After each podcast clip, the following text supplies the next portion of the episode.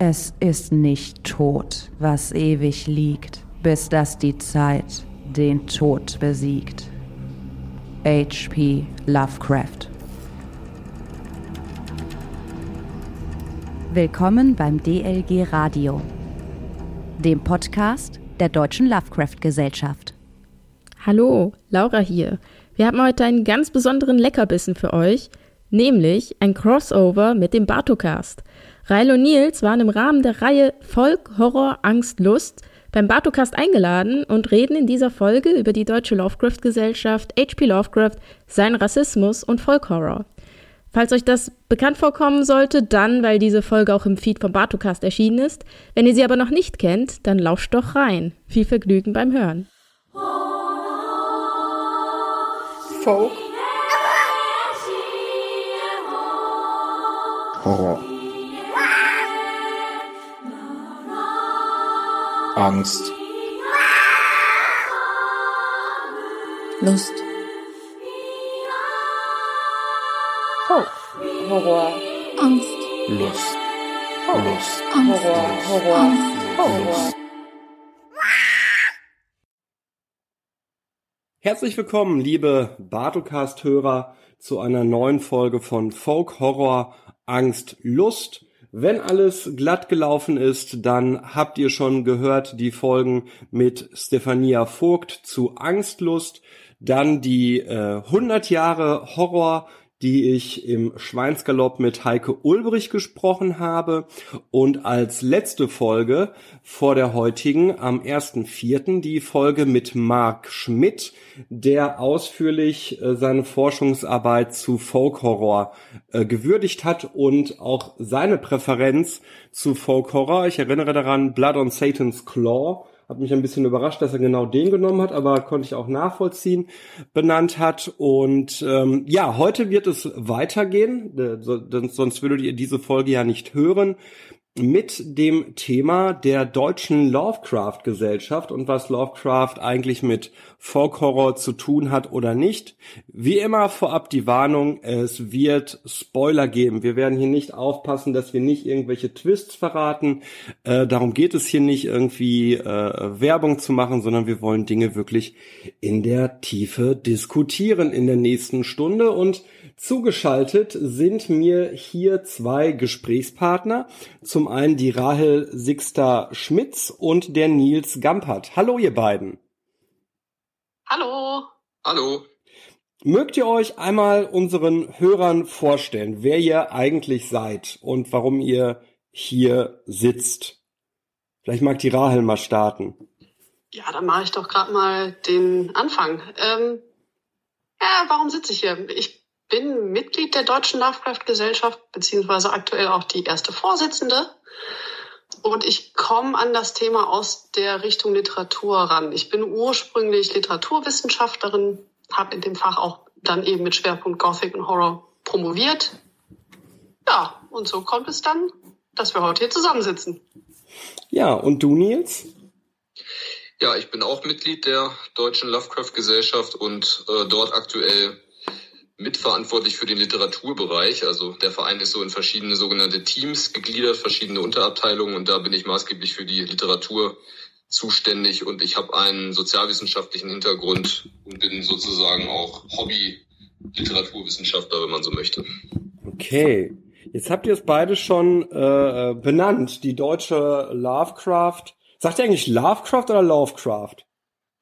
Ich sage immer Lovecraft. Ja.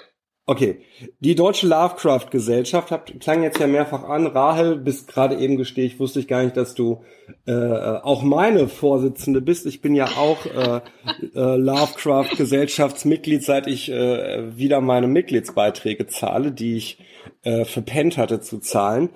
Ähm, vielleicht könnt ihr einmal kurz darstellen, was ist denn die Deutsche äh, Lovecraft-Gesellschaft und ist das eine Massenbewegung?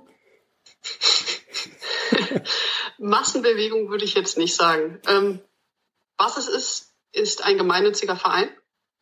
Und unser, unser Satzungszweck, also quasi unser Existenzgrund, ist die kritische Auseinandersetzung mit diesem riesigen Gesamtthemenkomplex H.P. Lovecraft. Sprich, nicht nur ihm selbst, seinem Werk, natürlich auch seiner Person. Auch da muss man ja sehr kritisch mit umgehen, ähm, sondern auch mit dem, was daraus erwachsen ist, sage ich mal. Andere Schriftstellerinnen und Schriftsteller, die seine Art des Horrors aufgegriffen haben, Filme, die daraus entwachsen sind und so weiter und so fort.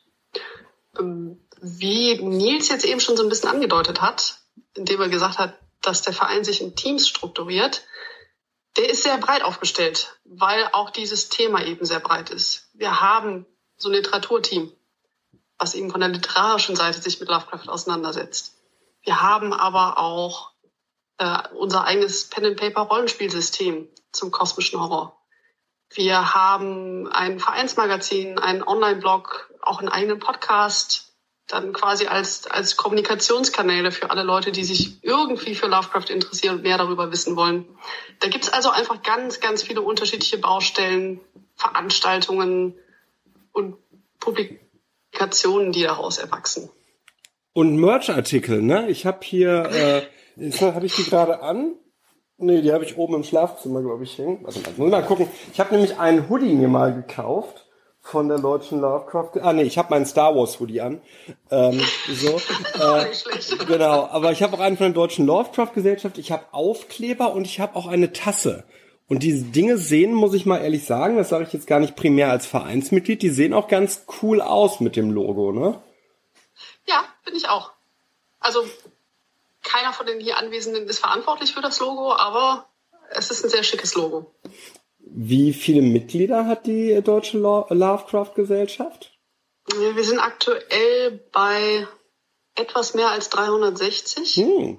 im deutschsprachigen Raum. Also wir sind jetzt nicht nur in Deutschland aktiv, sondern eben auch Österreich, Schweiz und so weiter und so fort. Im Gegenzug dafür haben wir jetzt aber auch nicht unser eines Vereinshaus, wo wir uns immer regelmäßig mhm. treffen, sondern wir sind eben überregional. Mhm. Nils, hast, äh, wir, wir haben dich jetzt so ein bisschen äh, stiefmütterlich äh, behandelt. Äh, hast du noch was zu ergänzen? Äh, das ist vollkommen in Ordnung, dass äh, die erste Vorsitzende den Verein vorsteht. Nee, ich habe eigentlich nichts zu ergänzen. Das ist äh, genau das, was, was wir tun sozusagen. Ja, ja. Und ähm, dann lasst uns doch mal direkt anfangen mit dem äh, Elefanten im Raum, der, äh, wie ich finde, gar nicht zu Unrecht in den letzten Jahren immer mehr äh, rezipiert wurde, nämlich das Thema, wir werden da sicherlich auch noch inhaltlich tiefer drauf eingehen, aber erstmal mit Blick auf die Person Lovecraft vielleicht, das Thema äh, Rassismus. Ich muss sagen, als äh, ich, ich interessiere mich seit meiner späten Jugend für Lovecraft und in den letzten Jahren kam dieses Thema bei mir erst so häufiger aufs Trapez. Ich habe dann ähm, mit verschiedenen anderen Autoren mich mal mit seinen ähm, antireligiösen Texten beschäftigt und da muss ich sagen, kriegte ich schon den Eindruck, a, der Mann war harter Atheist und b, der Mann war harter Rassist. Überspitze ich jetzt, wie für mich üblich, oder würdet ihr das äh, auch so sehen? Ja, da hast du schon recht mit. Jetzt höre ich, äh, vielleicht können wir das ein bisschen ausführen, weil ich höre dann öfter von Leuten, die das noch nicht so sich genau angeguckt haben, ja, man muss das ja vor dem Hintergrund seiner Zeit sehen und für die Zeit war er ja bestimmt nicht schlimm. Nils, möchtest du anfangen oder soll ich? Ähm, also ich sag mal, der These oder der Aussage kann man auf jeden Fall deutlich widersprechen und auch faktisch entgegentreten, weil ähm, es, also sicherlich äh, ist es nicht falsch zu sagen, dass vor rund 100 Jahren Rassismus möglicherweise ähm, äh, salonfähiger war als zu anderen Zeiten, auch gerade in, in Lovecrafts äh, Lebensumfeld im Bereich äh, USA, Neuengland. Aber in seinen konkreten Aussagen geht er oft schon über das äh, in Anführungsstrichen normale oder sozial verträgliche Maß auch seiner Zeit hinaus. Und er hatte auch gerade in seinem größeren Umfeld, äh, Brieffreundschaften etc. hatte er auch Leute, die sich dezidiert antirassistisch positioniert haben und im Abgleich mit diesen Leuten kann man schon äh, erkennen, dass Lovecraft auf jeden Fall ein, ähm, äußerst, eine äußerst starke rassistische Position vertreten hat. Also um, um da mal ein paar Hand, handfeste Beispiele für zu geben. Ähm, er hat Hitler beispielsweise bewundert. Er hat ihn auch als Clown bezeichnet, aber er war doch schon eigentlich ganz angetan von, von dem Programm. Ähm, Lynchmobs hm. waren akzeptabel. Mhm. Viele, viele andere Dinge. Also er ist auch zu Lebzeiten für seine Ansichten schon kritisiert worden. Mhm. So viel zu dem Thema, dass das einfach das Mittel der Zeit gewesen wäre, war es nicht. Und ich sage auch da immer gerne, wenn alle Leute so gedacht hätten, hätte sich auch mit der Zeit nichts verändert. Mhm. Also offensichtlich kann man jetzt nicht sagen, dass Lovecraft da einfach den Zeitgeist wiedergibt. Es war schon mehr als das. Ja, ähm, Rassismus hast du angesprochen, ähm, auch starker Antisemitismus. Mhm. Was paradox ist, weil er war auch eine Zeit lang mit einer Jüdin verheiratet.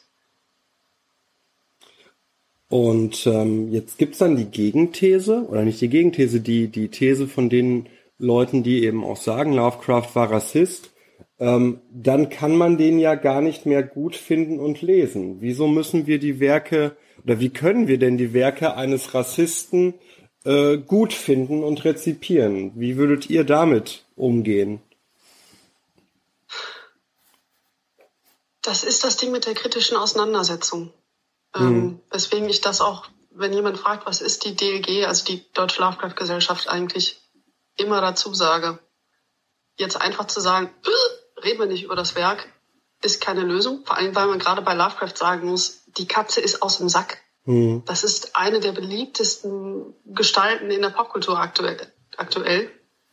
Ähm, das heißt, da müssen wir drüber reden, ob wir wollen oder nicht. Und meine Meinung ist dann persönlich, dann machen wir es auch lieber richtig und kritisch, anstatt dass wir gar nicht drüber reden. Mhm. Man, man, muss ja sagen, dass man, ähm, also dass es diese Option sozusagen Lovecraft jetzt gar nicht mehr zu rezipieren ähm, gar nicht gibt in der Form, weil er eben, wie Rai schon gesagt hat, omnipräsent ist. Er ist in die Popkultur mit seinen äh, Erzeugnissen eingesickert wie, wie wenig andere äh, Genre-Autoren äh, und Autoren. Und er ist eben auch literaturhistorisch so bedeutsam, dass man einfach nicht an ihm vorbeikommt. Also man muss sich mit ihm auseinandersetzen, wenn man in diesen Bereich hineinguckt. Und wie Rahel sagte, wenn man es macht, dann sollte man es auch gleich richtig machen. Jetzt, ähm, wenn wir jetzt mal auf die inhaltliche Ebene seiner ähm, Geschichten, Erzählungen, Werke kommen, dann kennen, denke ich, die meisten unserer Hörer vor allem die, ich sage jetzt mal Cosmic Horror Schiene. Das ist ja, denke ich, die die bekannteste oder die bekannt, der bekannteste ähm, die bekannteste Facette Lovecrafts mit äh, den Cthulhu-Mythos, mit den großen Alten. Ähm, wie erklärt ihr euch, dass genau dieser Bereich von Lovecraft äh, so unfassbar, ähm, de, ich würde jetzt auch sagen, das ist ja eine, eine neue Entwicklung in den letzten vielleicht 20 Jahren ähm, oder jetzt in den letzten 15 Jahren, wieso das auf so großen Widerhall stößt.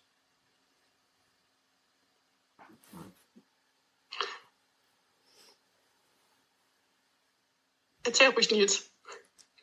Äh, ich hatte nichts gesagt. So, ich dachte, so. du wolltest äh, gerade anheben.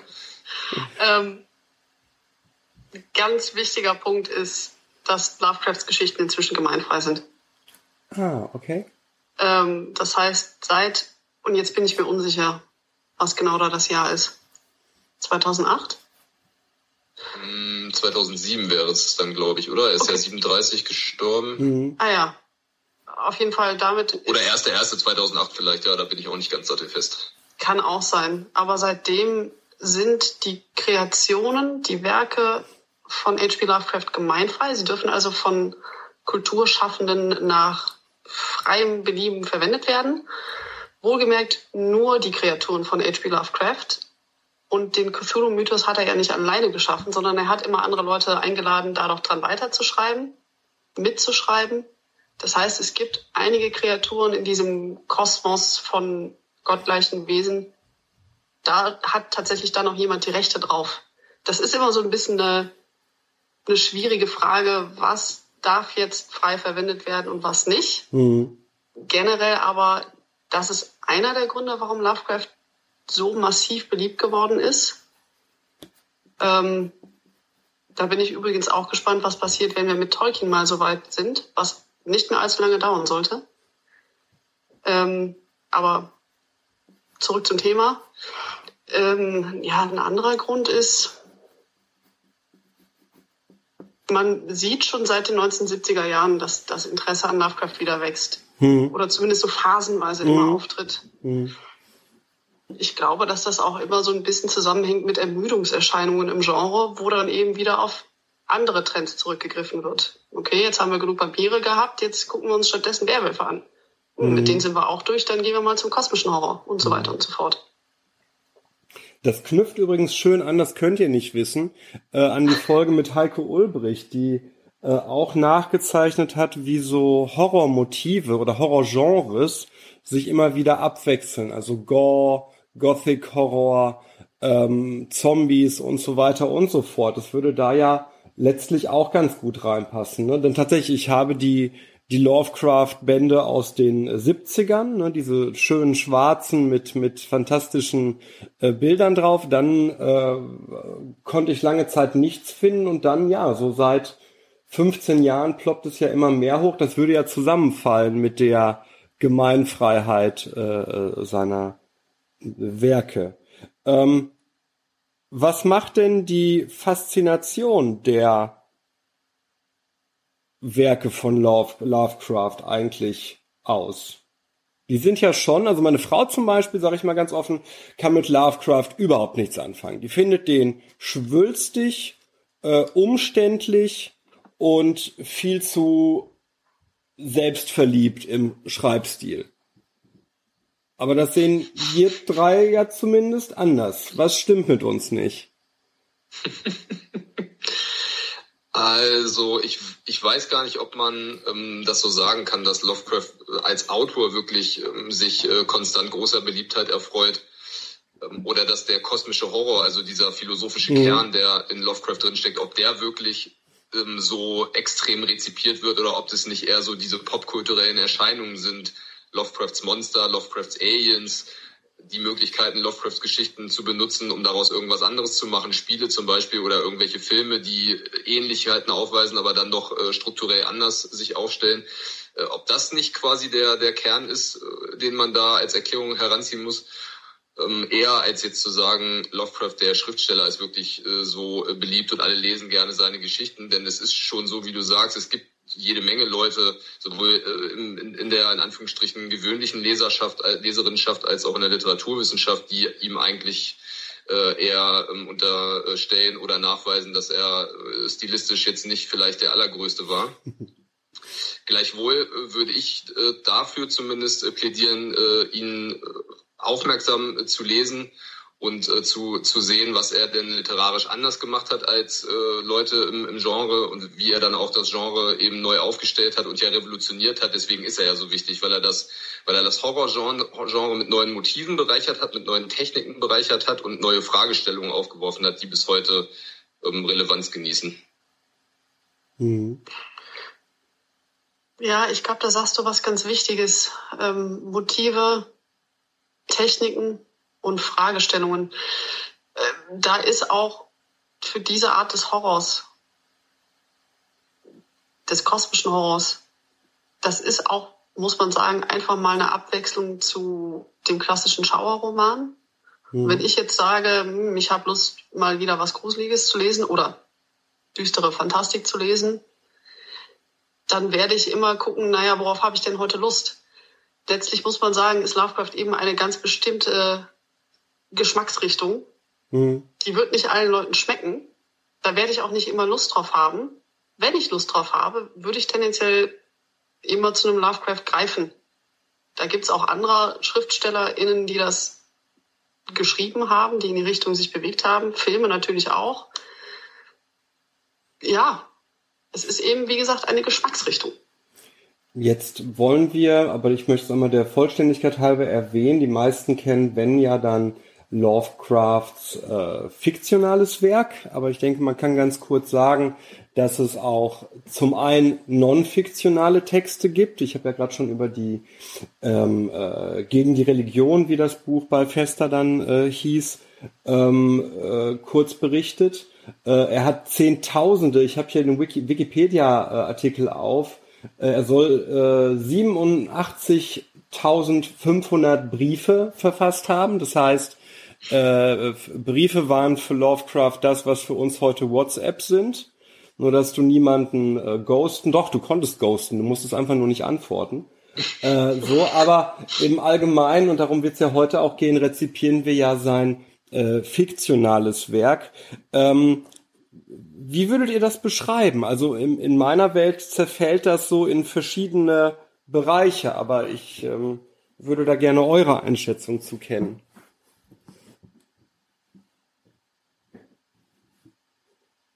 Ähm, du, also, äh, ja. Nee, erzähl. Also du meinst, äh, ob man das Werk so ähm, in Sparten unterteilen kann, sozusagen? Genau. Ja, da gibt es auf jeden Fall verschiedene Möglichkeiten. Also zum erstmal muss man ja sagen, das Werk ist jetzt gar nicht so groß, das fiktionale Werk. Also ich weiß jetzt gar nicht, wie viele Kurzgeschichten es sind, aber er hat also nur sehr wenige, ähm, ich glaube, äh, drei Romane äh, oder Kurzromane, Novellen geschrieben und ähm, also es, man, man kommt da ganz gut durch, wenn man sich, äh, wenn man sich da äh, dran setzt. Da gibt's auf jeden Fall Autoren, die voluminöser äh, auftreten. Ähm, man kann die Geschichten entweder ordnen in so verschiedene biografische Epochen, wo ihn unterschiedliche äh, Sachen interessiert haben, die er dann in seine Geschichten übersetzt hat, oder man kann das auch versuchen abzugleichen mit so mit so Genre-Einteilungen. Also ein Begriff, den man zum Beispiel kennen könnte, sind diese Traumlande-Geschichten. Das sind so Geschichten, die sind inspiriert hauptsächlich von seiner Lord Dunsany-Lektüre. Lord Dunsany, ein irischer äh, Fantastikautor, der äh, zu seiner Zeit sehr erfolgreich und einflussreich war. Das sind so Geschichten, die sind sehr, sehr eben sehr traumartig, sehr surreal, sehr ätherisch. Da geht es um so ja wolkenartige ähm, Traumreiche. Da gibt es verschiedene Geschichten, die, die man so in diese Ecke stellen könnte. Die natürlich die, die Mythos-Geschichten, die Cthulhu-Mythos-Geschichten, die irgendwie diesen, diesen losen, losen Flickenteppich an mythischen Ansätzen verhandeln. Man könnte auch noch einige ähm, andere mehr nennen wahrscheinlich. Bei Lovecraft ist es ja nie ganz kohärent. Er hat ja keinen, nicht wie Tolkien, der Name wurde ja schon genannt, nicht wie Tolkien ein äh, System entworfen oder einen ganz engen eng gestricktes äh, System aus Geschichten vorgelegt, sondern ähm, bei ihm ist das alles ein bisschen loser, intertextueller verknüpft. Mhm.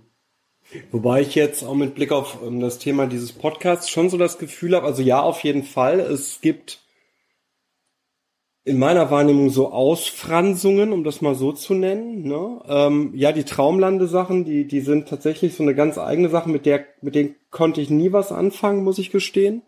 Äh, aber wenn ich dann so diesen Bereich des, des Cosmic Horrors nehme, so einerseits, also diese, diese Idee, da ist etwas, das äh, zwischen den Welten lauert, äh, das All ist voll von irgendwelchen bösen Wesenheiten, um das mal ganz verkürzt hier darzustellen, die teilweise früher auch schon hier lebten und irgendwie immer noch äh, rumschlafen und so. Und dann den Gothic-Horror-Bereich so dem gegenüberstelle. Also da denke ich an so Geschichten wie, ähm, wie heißt denn diese Geschichte mit diesem äh, Kannibalen-Typen in dem Haus? Pigments Modell. Äh, Pigments Modell. The, the Picture in the House, meinst du? Ja, genau, genau. Genau, genau. Und dann habe ich das Gefühl, äh, verwebt sich das mitunter. Also dieser klassische äh, Gothic-Horror, wo wir auch schon, ich glaube, in der letzten Folge dann gelernt haben, dass das gar nicht mit gotisch immer zu übersetzen ist, wie ich immer dachte, sondern um eine Distanzierung der Zeit des Lesers äh, ähm, hin zu einer anderen Zeit in dem Horror äh, begründet liegt. Und da habe ich so das Gefühl, da überschneiden sich dann so Sachen wie bei ähm, das Fest heißt es, glaube ich, ne, wo dieser äh, Typ da in das alte Anwesen seiner äh, Familie kommt und dann in den äh, Keller geht und da ist dann alles äh, ziemlich strange, was der erlebt. Also ich habe aber schon das Gefühl, so diese Grundelemente Gothic Horror und Cosmic Horror überschneiden sich, aber es gibt auch getrennte Bereiche davon.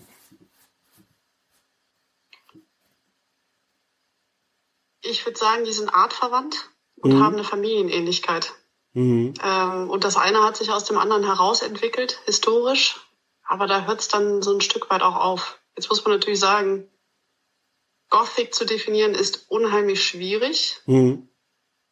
Ähm, allein schon deswegen, weil es eben kein Genre ist, sondern na, gut, in der Literaturwissenschaft nennt man das dann einen Modus. Es ist also eine gewisse Art, eine Fiktion zu erzählen und eine Handlung aufzubauen. Und deswegen ist es eben auch extrem flexibel und historisch wandelbar. Das passt sich immer an seine kulturellen und historischen Umstände an. Mhm. Das heißt, wenn man jetzt Lovecrafts Fiktionen liest, und das würde ich tatsächlich für alle sagen, inklusive der, die du jetzt eben genannt hast, die ähneln in keinerlei Aspekten den frühen Anfängen der Gothic Fiction. Mhm. Das liegt aber auch daran, dass diese Anfänge, die sind 1764 da ist auch einfach ganz schön viel Zeit drin und ein ganzer Kontinent. Mhm. Ähm, mhm. Es gibt durchaus Aspekte von der Gothic Fiction, die immer noch bei Lovecraft drin ist. Deswegen, für mich sage ich immer, es ist artverwandt, aber eben nicht gleich. Mhm. Nils, würdest du das auch so sehen? Das äh, würde ich auf jeden Fall auch so sehen.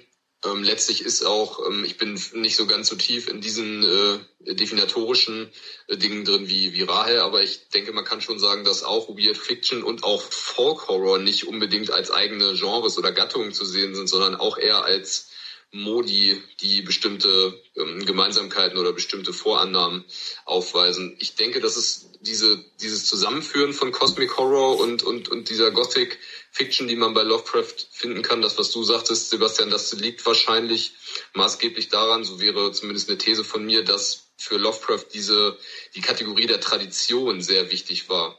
Also, dass er, äh, dass er als politischer Mensch äh, sehr rückwärtsgewandt gedacht hat und ähm, da bestimmte Tendenzen in der Literatur aufgenommen hat, die das begünstigt haben, um dann immer so so eine ähm, so bestimmte Traditionslinien in seine Narrative auch mit einzuweben, so dass man mhm. da sozusagen die Verbindung sehen kann zwischen den äh, Gothic-Geschichten und dem äh, dem kosmischen Grauen, weil das kosmische Grauen sich maßgeblich auch dadurch konstituiert, dass bestimmte Gewissheiten weggebrochen sind. Ja, kommen wir doch mal zu diesem äh, Begriff, der ja immer auch fällt, wenn man Lovecraft so ein bisschen genauer betrachtet. Was ist denn bitte das kosmische Grauen?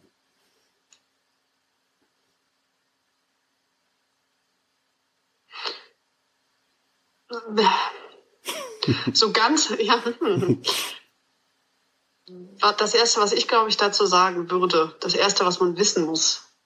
Äh, kosmischer Horror ist, wenn du feststellst, dass die Welt ganz anders ist, als du es gedacht hättest und dein Hirn ist viel zu klein, um zu verstehen, wie sie wirklich funktioniert. Mhm. So ist das zumindest bei Lovecraft. Es ist Horror, der nicht dadurch entsteht, dass äh, irgendein Monster auf einmal in die Kleinstadt reinkommt und Chaos anrichtet. Es ist Realisation. Feststellen, die Welt war ganz oder die Welt ist ganz anders. Diese alten Wesen leben schon hier oder der Kosmos interessiert sich nicht für uns Menschen. Ne, man neigt dazu, immer so, so den Menschen als Zentrum der Wahrnehmung zu haben. Bei Lovecraft funktioniert das nicht. Mhm. Niemand interessiert sich für den Menschen. Der Mensch ist komplett irrelevant.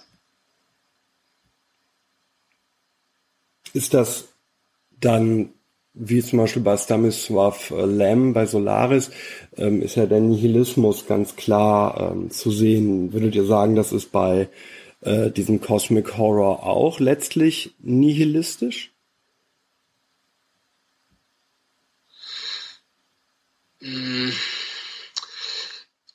Also man kann auf jeden Fall äh, eine gute Portion Nihilismus bei Lovecraft finden.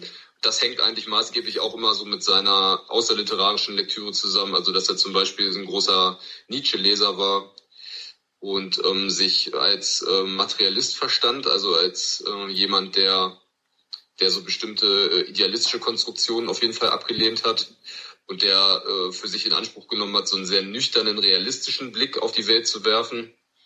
Ähm, ob er in letzter Konsequenz wirklich dann als Nihilist zu, zu sehen ist äh, an, an, jeder, an jeder Stelle, das würde ich mal offen lassen, aber man kann auf jeden Fall so Dinge wie Pessimismus, Nihilismus oder auch was ähm, wie Indifferentismus, so hat Lovecraft das, glaube ich, selber mhm. genannt, also eine, eine bestimmte Form der, ähm, ähm, der Gleichgültigkeit äh, gegenüber bestimmten Fragestellungen, die für andere Menschen, religiöse Menschen zum Beispiel, ganz zentral sind, also Ablehnung von metaphysischen Kontexten, dass das bei Lovecraft auf jeden Fall eine ganz elementare Rolle spielt. Und wenn wir dann jetzt mal so in den Bereich äh, vordringen des Folk Horror. Wir haben in den letzten Folgen viel dazu gehört, dass Folk Horror, ähm, du sagtest das so schön, ich kannte das gar nicht davor, bevor ich das hier gemacht habe, ein, ein Modus auch ist.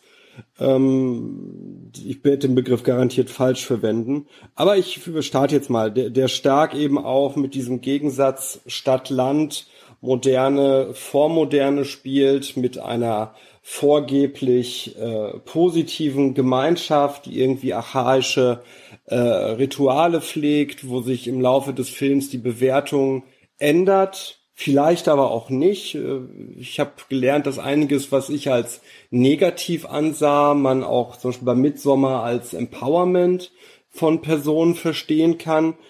Ähm, was finden wir sowas bei Lovecraft wieder? Und wenn ja, vielleicht könnt ihr das so an ein, zwei äh, Geschichten mal so beispielhaft benennen. Wo haben wir dieses Stadt-Land oder äh, Rural, Urban, wie es so meist in der Literatur heißt, modern, vormodern? Ähm, wo finden wir das? Finden wir es überhaupt oder vergaloppiere ich mich jetzt hier? Da gibt es tatsächlich mehrere Geschichten. Ähm, die drei, die mir auf Anhieb einfallen würden, wo ich sagen würde, oh super, die kann man als Folk Horror diskutieren, ist ähm, die Ratten im Gemäuer, mhm. der Dunwich Horror und die Träume im Hexenhaus. Wobei das letzte Beispiel erstmal ein bisschen skurril wirkt, denn diese Geschichte ist mitten in Arkham angesiedelt. Mhm. Also eigentlich eben nicht in einer ländlichen Gegend macht aber immer wieder Rückverweise auf die Hexenverfolgung von Salem. Also mhm. da eben dann auf die puritanischen Anfänge der Vereinigten Staaten. Nils, wie sieht das bei dir aus? Genau, das hätte ich jetzt. Welche, wie, was würdest du benennen, Nils? Ja, ich überlege gerade, also die Ratten im Gemäuer, das ist zufällig auch eine meiner Lieblingsgeschichten. Die muss man sicherlich hm. äh, äh, ganz prominent äh, da nennen, weil es eben da genau darum geht, dass ähm, ein äh, eher städtisch lebender Amerikaner mit, äh, mit englischen Wurzeln zurück nach England äh, kommt, um das Anwesen seiner äh, Vorväter äh, in Besitz zu nehmen. Und dann spult sich genau dieser, dieser Mechanismus äh, dann ab mit moderne, vormoderne und ländlich, äh, städtisch und so weiter. Diese Gegensätze, die prallen da aufeinander. Ich würde auf jeden Fall, und da sind wir dann äh, auch mitten in Lovecrafts Rassismus, äh, nennen äh, The Horror at Red Hook. Äh, das Grauen in mhm. Red Hook heißt sie auf Deutsch, glaube ich, einfach. Die äh, auch ein bisschen paradox ist, ähnlich wie Träume im Hexenhaus, weil sie äh, also noch weniger äh, auf dem Land spielt. Sie spielt nämlich in New York. Red Hook ist ja ein Stadtteil von New York. Ist so eine, glaube ich, so eine Hafengegend. Und äh, da äh, kann man, glaube ich, ganz schön studieren, wie Lovecraft so Tendenzen, die wir heute als Folk Horror bezeichnen würden. Der Begriff ist ja, glaube ich, äh, den gab es ja zu Lovecraft-Zeiten so auch noch gar nicht. Ähm, wie er so Tendenzen aufgenommen hat von Autoren wie äh, Algernon Blackwood oder Arthur Macken, die er gerne gelesen hat, um die in seine eigenen, äh, in seine eigene Technik mit einzuweben. Und da geht es dann eigentlich darum, dass sowas wie moderne und vormoderne in einer Art und Weise aufeinander prallt, die, die nicht unbedingt mit dem Handlungsort in Verbindung steht, sondern eher mit bestimmten äh, anderen Elementen. Bei Lovecraft sind das oft so, ähm, so Kulte oder irgendwelche archaischen äh, Denkmuster, die da plötzlich irgendwie äh, hervorkommen, die so unter der Oberfläche brodeln und dann so nach oben steigen was allerdings bei Lovecraft auch fast immer mit einem sehr starken rassistischen äh, Unterton oder in dem Fall der Geschichte auch äh, nicht, nicht Unterton, sondern rassistischer Note äh, versehen wird. Ich hänge gerade noch bei den Ratten im Gemäuer. Tatsächlich auch eine meiner Lieblingsgeschichten. Äh, auch die, erst, die erste Lovecraft-Geschichte, das weiß ich noch, die ich gelesen habe. Und das hat mich gekickt, weil sowas hatte ich halt noch nicht gelesen. Ähm, ich überlege jetzt gerade nur, vielleicht stehe ich auf dem Schlauch. Gibt's da einen Kult? Ja. Mhm. Aber man kriegt ihn nicht mehr in lebender Form mit, sondern ähm, Nils hat ja die Handlung schon ein bisschen umrissen. Also die Vollkorrer Alarmlichter gehen schon ein bisschen damit an, dass das tatsächlich eine Geschichte ist, die wirklich in England angesiedelt ist. Mhm. Ländlichen England. Ähm, wo natürlich dann so schon der Gedanke von heidnischen Kulten unter der Oberfläche brodelt.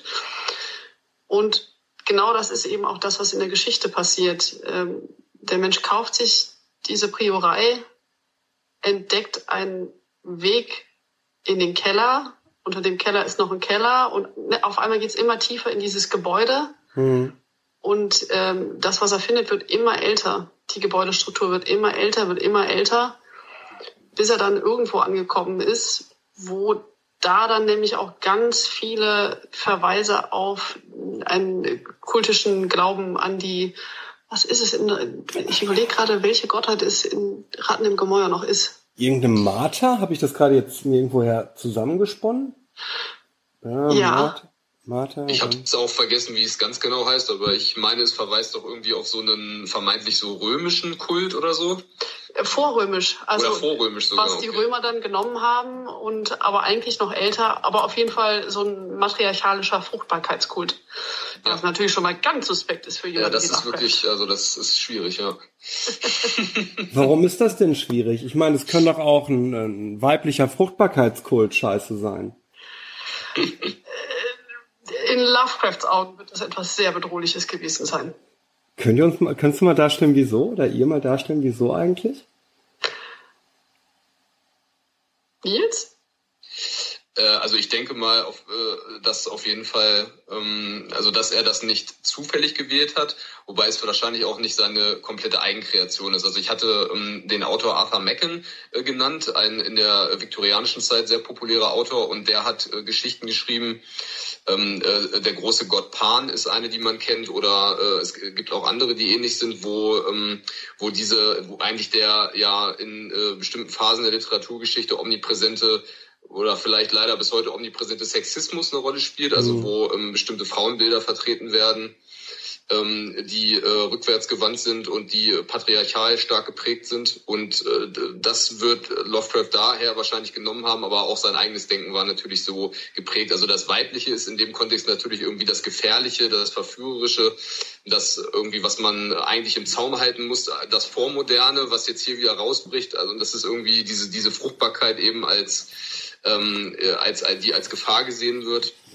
Also ich denke, ohne dass ich das jetzt ähm, jetzt genauer ähm, irgendwie fundieren könnte, ist das schon äh, sind das schon Thesen, die man so äh, vertreten kann, dass das hier jetzt nicht zufällig ein weiblicher Fruchtbarkeitskult ähm, ist. Wir, aber Rai und ich haben das gerade, glaube ich, ein bisschen äh, so scherzhaft äh, aufgegriffen, weil eben dieses Thema Frauen äh, in Lovecrafts Biografie auch äh, so ein ganz ähm, besonderes ist, sage ich mal. Mhm. Es schwingt aber auch sehr viel Angst an der Stelle einfach mit vor dem, was Lovecraft da scheinbar sich vorstellt als primitiv und unzivilisiert. Mhm. Also es, äh, was man in seinen Geschichten eigentlich immer hat, ist so diese Angst vor dem Fremden. Das sind auch eben die Stellen, wo sein Rassismus, sein Antisemitismus, seine Frauenfeindlichkeit, ähm, wo das hervorbricht. Einfach ein sehr starkes, das sind die anderen, das sind die Fremden und das ist das, wo der Horror herkommt dieses Denken. Ich habe übrigens hier gerade parallel nachgeschaut. Es ging um den Kybele und Artis-Kult. Äh, ähm, eine Göttin mit ihrem geliebten Artis aus Kleinasien. Äh, und spannenderweise, das war mir gar nicht bewusst, äh, wird beschrieben, dass dieser Kult entstand zu der Zeit, als Stonehenge errichtet wurde. Also nochmal ein sehr schönes Folk-Horror-Motiv, das er da äh, aus unserer Sicht schön, weil es in diese Sendereihe passt, äh, äh, eingebaut ähm, hat. Ähm, jetzt ähm, haben wir da ja auch es zu tun bei Ratten im Gemäuer. Ganz unten im Keller äh, haben wir dann ja auch so ähm, degenerierte Wesenheiten. Ne? Ähm, das zieht sich ja so ein bisschen auch durch Lovecrafts Werk, dass die die abseitige Landbevölkerung, sage ich jetzt mal, äh, nicht nur ähm, zurückgeblieben ist in ihren Vorstellungen, sondern die sind ja auch oft, ja, man muss es ja so sagen, degeneriert, ne? Mhm. Wieso?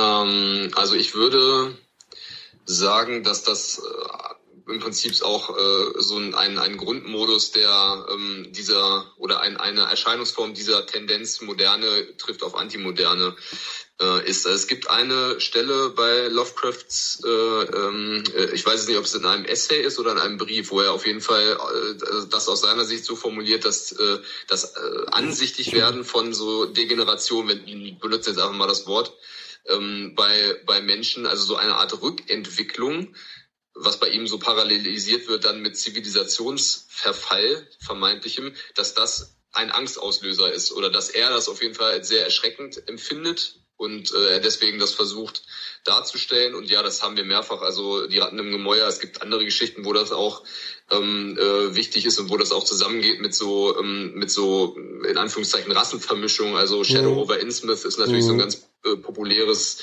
äh, Werk, wo das eine Rolle spielt. Ähm, genau, deswegen ist das, ähm, würde ich sagen, ähm, wird das bei, bei Lovecraft selber jetzt gar nicht weiter irgendwie rückverfolgbar, sondern es ist einfach eine Art und Weise, der Darstellung, die er besonders äh, scheußlich fand. Und das, äh, das hat sich ja dann tendenziell, würde ich sagen, durchgesetzt. Es gibt ja bis heute im Horror, also jetzt gar nicht nur Folk-Horror, sondern es gibt ja auch so diese, ich weiß gar nicht, wie man das nennt, ähm, diese, diese Hinterlandgeschichten, also äh, vor allem im Film sowas wie Wrong Turn oder, äh, oder sowas, äh, wo es irgendwie immer darum geht, dass die Leute, die irgendwie da nicht in der Urbanität leben, irgendwie immer ein bisschen anders aussehen, die irgendwie incestuös sind und so. Also das äh, kann man ja wahrscheinlich in vielen äh, Geschichten, vielen äh, Büchern und Filmen äh, auch finden. Das ist übrigens Backwoods Horror. Ah, Backwoods Horror ist das, ja, alles klar. Äh, klär mich auf. Backwoods Horror ist auch eine Geschichte, die ich nicht kenne, oder? Nee, Backwoods Horror ist ähm, auch wieder ein, eine bestimmte Strömung, ein, ein Trend im Horror. Ähm, Nils hat eben von, von diesem Hinterwäldler-Horror gesprochen Backwoods. und das heißt im Englischen tatsächlich genauso. Es ist der Backwoods-Horror. Ah, okay. Okay. Habe ich letztens noch eine Geschichte, ich weiß gar nicht, welche ich gelesen habe. Irgendwo da äh, berichtet er davon, dass irgendwie in den Wäldern noch ein, ein eine, ja, so, so, so typische ähm, White Trash-Leute eigentlich gelebt hätten. Ich komme jetzt nicht drauf. Weiß ich nicht, was das war. Von Lovecraft äh, eine Geschichte meinst du? Ja. Äh, könnte das Beyond the Wall of Sleep gewesen sein? Äh, hinter der Mauer des Schlafes? Da geht's um so Appalachenbewohner irgendwie. Ja, ja, ja, ja, ja, ja, genau. Ja, genau. ja richtig, genau. Und da habe ich gelesen, dass er da schon äh, für seine Zeit nicht nur harte Klischees aufgenommen hat, von denen eigentlich die meisten schon dachten, das sind halt Klischees, sondern die noch mal weiter überzeichnet hat. Das fand ich ganz spannend. Ne? Das kann ich mir sehr gut vorstellen, ja. ja. Was mir aber jetzt mal so mit Blick auf Folk-Horror-Filme, äh, über die wir hauptsächlich sprechen, aufgefallen ist. Die Kulte im Folk-Horror äh, werden äh, aus erzählerischen Gründen fast immer auch in den alten Folk-Horror-Filmen erst einmal hell dargestellt. Ne? Da hast du dieses klassische Motiv äh, beispielsweise von irgendwelchen äh, Jungfrauen in, in Walle-Walle weißen Kleidern oder irgendwelchen Blumenkränzen.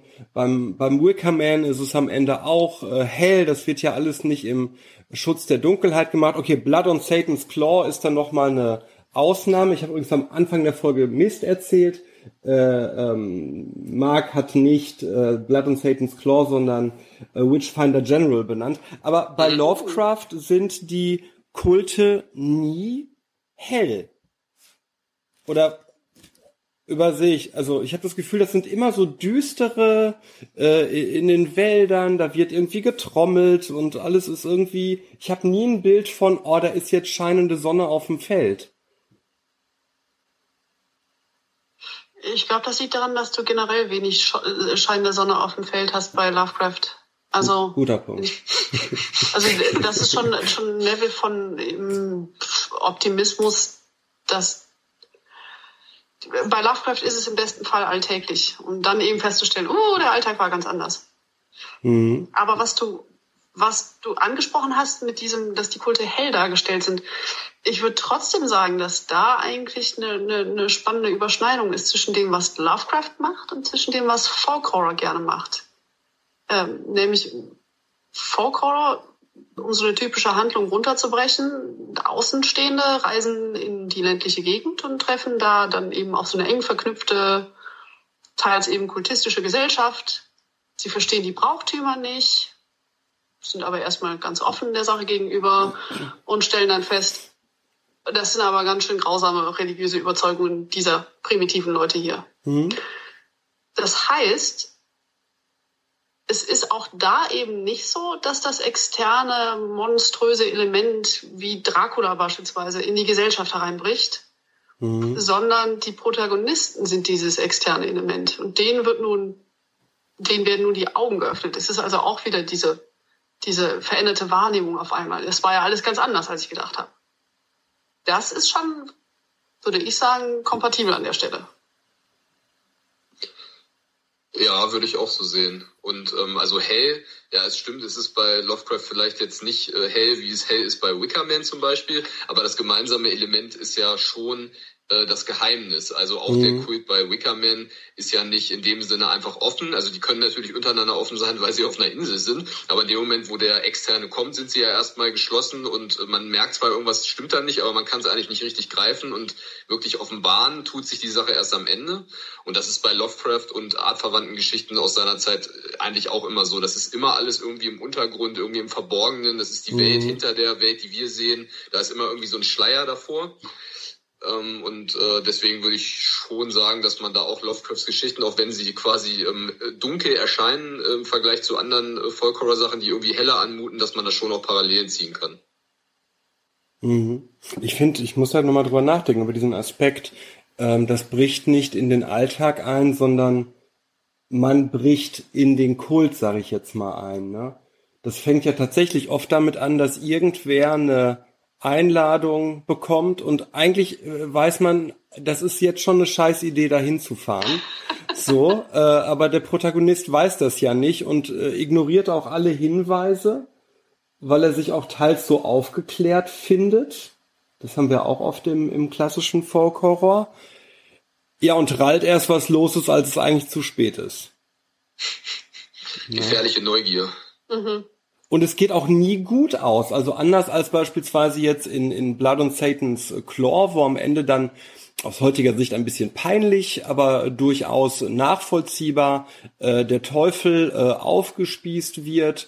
Ähm, wo haben wir das noch im, im, im Folk Horror? Es gibt ja so, jetzt fallen mir natürlich wie immer keine ein, aber ein, zweimal haben wir das ja schon, das Motiv, dass am Ende das Böse äh, getötet wird. Das ist ja bei Lovecraft nie der Fall. Ich habe es jetzt im Kopf, aber das ist, glaube ich, bei Robert E. Howard bei einigen Geschichten, wo dann diese Kröte ne, äh, verbrannt und gegessen wird und bei die nee das Volk vom schwarzen Stein da da endet einfach nur die Nacht ne aber bei Lovecraft gibt's da irgendeine Geschichte wo ihr sagen würdet äh, äh und am Ende ist äh, gut nee ne äh, der Dunwich Horror. Oder das Grauen von Dunwich heißt es, glaube ich, im Deutschen. Ja. Ähm, das, es ist nicht Ende gut, alles gut, weil auch da Protagonist sieht, mh, hm, Welt ist anders und da gibt es grausame Wesen. Aber das ist eine der wenigen Erzählungen bei Lovecraft, wo es einen ganz konkreten, bestimmten, ich nenne es jetzt mal Fall gibt, der eben in dieser kleinen Stadt Dunwich stattfindet. Und dieser Fall kann gelöst und Schlimmeres verhindert werden. Aber wie man es aber generell oft im Horror hat, es endet auf dieser ambivalenten Note, ja, diesmal haben wir es noch geschafft, aber was ist vielleicht beim nächsten Mal? Ja. Aber ansonsten, also man muss auch sagen, dass äh, das Grauen von Dunwich ähm, so ein bisschen also oder von manchen äh, Leuten zumindest so ein bisschen außerhalb des Kanons äh, eingesortiert wird, weil es, weil die Geschichte schon äh, mehr so ein klassisches Gut gegen Böse Schema aufmacht. Das ist, glaube ich, sogar die einzige Geschichte bei Lovecraft, die das wirklich so äh, so macht und deswegen ist die ein bisschen kontrovers sozusagen. Aber das ist vielleicht mehr eine interne Sache. Aber ansonsten, also es kann, würde ich sagen, gar nicht richtig gut enden, weil nie irgendwas gut war. Bei Lovecraft wird eigentlich keine Ordnung wiederhergestellt oder irgendwas in der Art, sondern es war eigentlich, also man erkennt am Ende eigentlich, es war schon immer alles verloren sozusagen. Man war schon immer vollkommen unbedeutend, man war schon immer vollkommen unwissend. Und äh, es ist es ist es ist eigentlich ein Kontinuum, wo man nur mal kurz äh, mit so einer narrativen Struktur seine Haken reingehauen hat, so könnte man es vielleicht sagen. Finde ich einen sehr schönen Gedankengang, Nils. Dieses Es war eigentlich nie gut. Das unterscheidet tatsächlich, aber man wusste ja nicht, dass es nicht gut ist, ne? Man lebte in seiner Naivität, seinem Unwissen und mit dem Wissen kam die Erkenntnis, es war nie gut, du wusstest es nur nicht. Ja, das ist so ein bisschen die anti-aufklärerische Note bei Lovecraft, würde ich, würde ich sagen, die als Literatur natürlich sehr interessant ist, die man aber eben auch kritisch dann aufarbeiten sollte. Wie passt denn dieses Anti-Aufklärerische, das habe ich mich oft gefragt, ähm, bei Lovecraft zusammen mit seiner augenscheinlichen Faszination ja für aktuelle, äh, damals naturwissenschaftliche Entwicklungen? Frage ich mich immer, wieso interessierst du dich so sehr dafür, wenn du dann eigentlich eben, wie du es gerade sagtest, jetzt anti-aufklärerisch bist? Das passt eigentlich sogar sehr gut zusammen. Ähm also da, da muss man noch mal ein bisschen Lovecrafts Weltsicht oder Weltanschauung betrachten. Äh, eben fiel schon mal der Begriff Materialist. Ganz streng genommen, wie Lovecraft sich selbst bezeichnet hat, ähm, ist ein, ähm, oh, jetzt fehlt mir ein bisschen das deutsche Wort, ich versuche es zu übersetzen, ein mechanischer Materialist, mhm. mechanistischer Materialist. Ja. Mhm, danke. ähm, was konkret heißt. So die, die Weltanschauung, die er hatte, ist, es gibt den großen Kosmos, alles ist Materie, es gibt keine Seele, es gibt keinen Geist in dem Sinne, sondern nur die Materie bestimmt, was dieser Kosmos ist. Und das läuft ab wie ein Uhrwerk. Mhm. Das heißt, theoretisch, wenn ich wissen würde, wie dieses Uhrwerk aussieht, wüsste ich auch alles über den Kosmos. Ist also in dem Sinne auch eine deterministische Vorstellung. Ja. Ähm, mit dem Kaviar allerdings, dass das menschliche Hirn viel zu klein ist, um das jemals zu verstehen. Und so passen die Dinge zusammen. Also er hatte, also aus meiner Sicht passen sie zumindest so zusammen. Er hatte sehr viel Interesse an den Wissenschaften und was so die neuen Erkenntnisse sind und Relativitätstheorie, Quantenphysik, alles toll. Aber eben immer mit Hinblick auf, das ist ein Tropfen auf den heißen Stein jetzt mal hier einen harten Break tatsächlich machen, ein bisschen mit Blick auf die äh, Zeit, kommen wir zu dem Thema Verfilmungen von Lovecraft. Ein Thema, ähm, das äh, immer dazu führt, dass Leute mir sagen, äh, ist letztlich ja unverfilmbar, wo ich immer sage, na ja, unverfilmbar ist relativ. Äh, natürlich ist es immer schwierig. Wir haben äh, an anderer Stelle gehört, dass Lehre ein zentrales, eine von, glaub, fünf großen Themen von Horrorfilmen ist. Das war, ich krieg's nicht mehr zusammen. Das Alte, das Fremde, das Leere, das Böse und noch irgendwas. Und das Leere ist ja schon eine Sache, mit der Lovecraft meines Erachtens auch spielt. Das ist immer filmisch natürlich schwer einzufangen, vor allem in dem klassischen Monster-Horrorfilm verblassen natürlich dann seine äh, Monster, wenn man sie dann äh, tricktechnisch sieht. Ich habe ja zwei Lovecraft-Verfilmungen, die ich gut finde. Und mich würde interessieren, habt ihr auch, ich, ich sage jetzt erstmal nicht, was meine sind, aber habt ihr Lovecraft-Verfilmungen, vielleicht auch jeder mal so zwei, wenn er hat, wo, er, wo ihr sagen würdet, dies finde ich cool? Explizit Verfilmung? Ja, nö. Das eine ist eine Verfilmung, das andere nicht. Mach mal. Äh, jetzt muss ich noch ein bisschen nachdenken. Nils? Nils, kannst du was aus der Hüfte schießen? Also ich muss natürlich äh, nennen, äh, nicht nur, weil es ein super Regisseur äh, und ein cooler Typ ist, sondern auch, weil ich den Film wirklich als hervorragend, vielleicht als die beste Lovecraft-Verfilmung äh, bis dato ever ansehe, ist äh, Die Farbe von Uan Wu, ein deutscher Regisseur. Äh, die Farbe von 2010, äh, wo er die Farbe aus dem All, The Color Out of Space, eine der besten Geschichten auch äh, Lovecrafts, muss man sagen, äh, verfilmt hat. Und wer den nicht kennt, der und die muss da auf jeden Fall ran, würde ich sagen.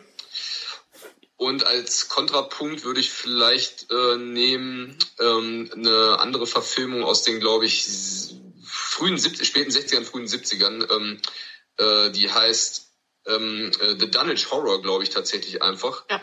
Äh, ja, das ist ähm, ja quasi eine Verfilmung dieser Dunwich Horror Geschichte, die ich als Literatur gar nicht so toll finde, aber äh, den Film finde ich super. Also das ist halt so ein schöner klassischer Horrorfilm seiner Zeit, der ja, der also den mag ich auf jeden Fall sehr. Finde ich spannend, weil die Farbe aus dem All habe ich hier tatsächlich auch stehen, weil ich finde, dass da filmisch, Ach. ja, ich finde das einfach filmisch äh, gut gemacht, weil du in dieser Schwarz-Weiß-Filmwelt bist und dann diese Farbe einfach da durchbricht. Das, das ist, das ist genau das, was beim Leser im Kopf Nee, das ist beim Leser nicht so im Kopf, aber es passt unfassbar gut. Finde ich. Ja, genau. ja, auf jeden Fall. Ja, jetzt wurde so zwei tatsächliche Adaptionen genannt hast, da mache ich doch mal ein bisschen den Gegenpol und rede mal über zwei Filme, die für mich Lovecraftscher Horror sind, aber keine Adaptionen, also sprich, die basieren auf keinem Werk. Der erste davon wäre John Carpenters Das Ding. Oh ja. Mhm, mhm. Mhm. Was in einigen Aspekten, wenn man jetzt sagen würde, hm, welcher, welche Geschmacksrichtung von Lovecraft-Geschichte ist das denn, dann wäre es Berge des Wahnsinns am ehesten noch. Mhm. Einfach allein, weil es eben in der Eiswüste spielt. Äh, der andere Film, und das sagt jetzt, glaube ich, sehr viel über meinen Filmgeschmack aus, äh, ist Event Horizon. Das kannst du nicht wissen. Das kannst du, also liebe Hörer, das kann Rachel nicht wissen, weil sie die anderen Folgen nicht kennt.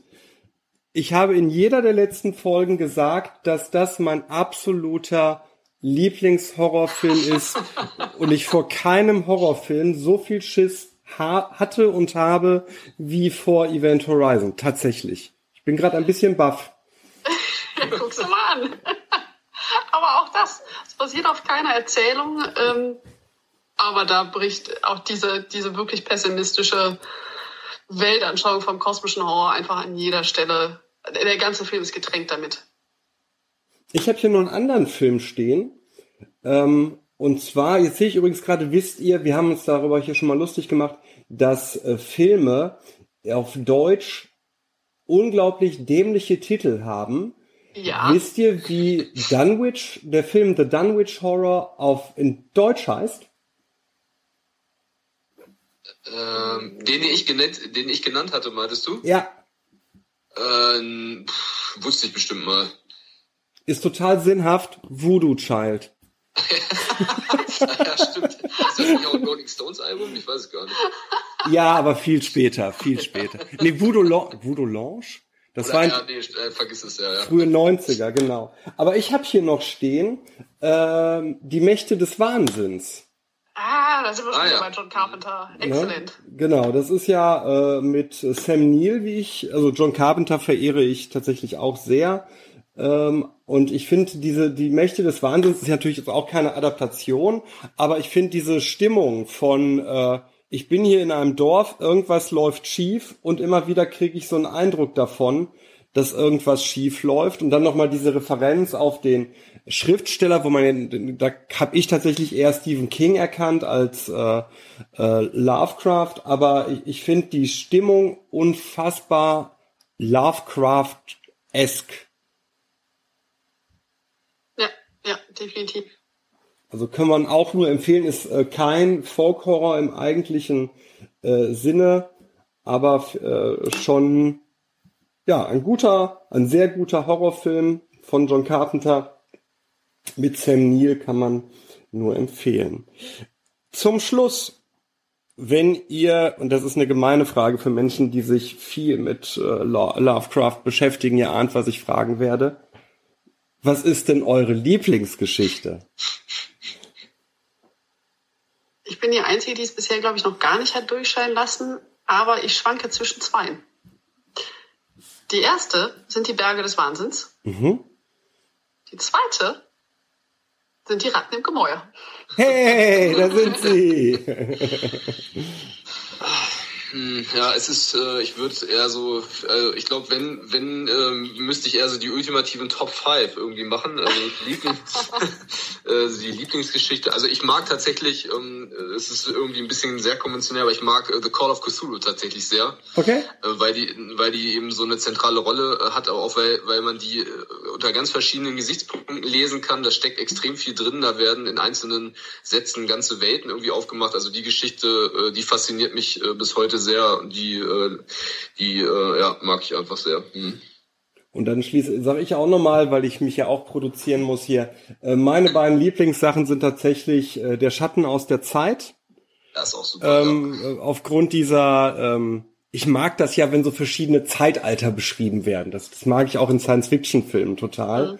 Und äh, Stadt ohne Namen. Stadt, ich weiß gar nicht warum, aber Stadt ohne Namen hat mich immer wieder, und ich denke mir immer wieder, wenn die dann diese Reliefs sehen von diesen Wesenheiten und sich dann erklären, dass das symbolisch ist, denke ich mir jedes Mal wie so ein kleines Kind, seid ihr blöd, seid ihr blöd, das waren wirklich die Wesen, wie könnt ihr das denn nicht rallen? Ihr seid doch jetzt hier in einem Lovecraft-Werk. Äh, Aber ja. Ja, Ihr Lieben, ich danke euch äh, vielmals. Ich fand das äh, sehr spannend. Ich finde auch sehr gut, dass wir tatsächlich diese äh, Einordnung von Lovecraft immer wieder äh, gemacht haben.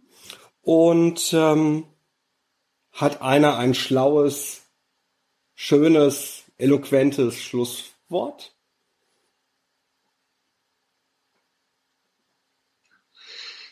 Einen traditionellen Gruß der deutschen Lovecraft-Gesellschaft oder ähnliches? Ja, das dürfte ich ja jetzt hier nicht in so einem Podcast sagen, dann kriegst du zu viele mit. Sehr gut, sehr gut, sehr gut, schön.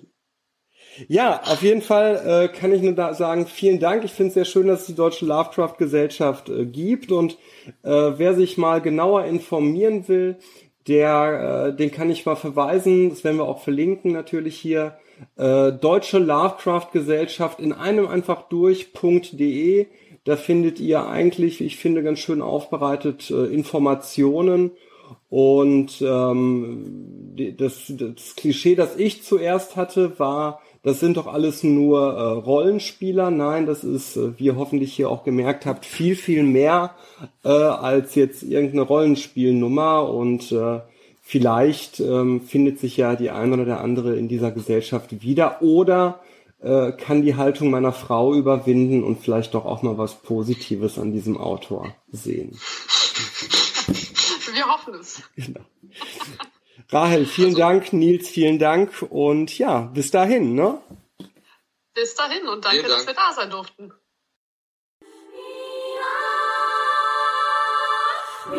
Folk, Horror, Angst, Lust.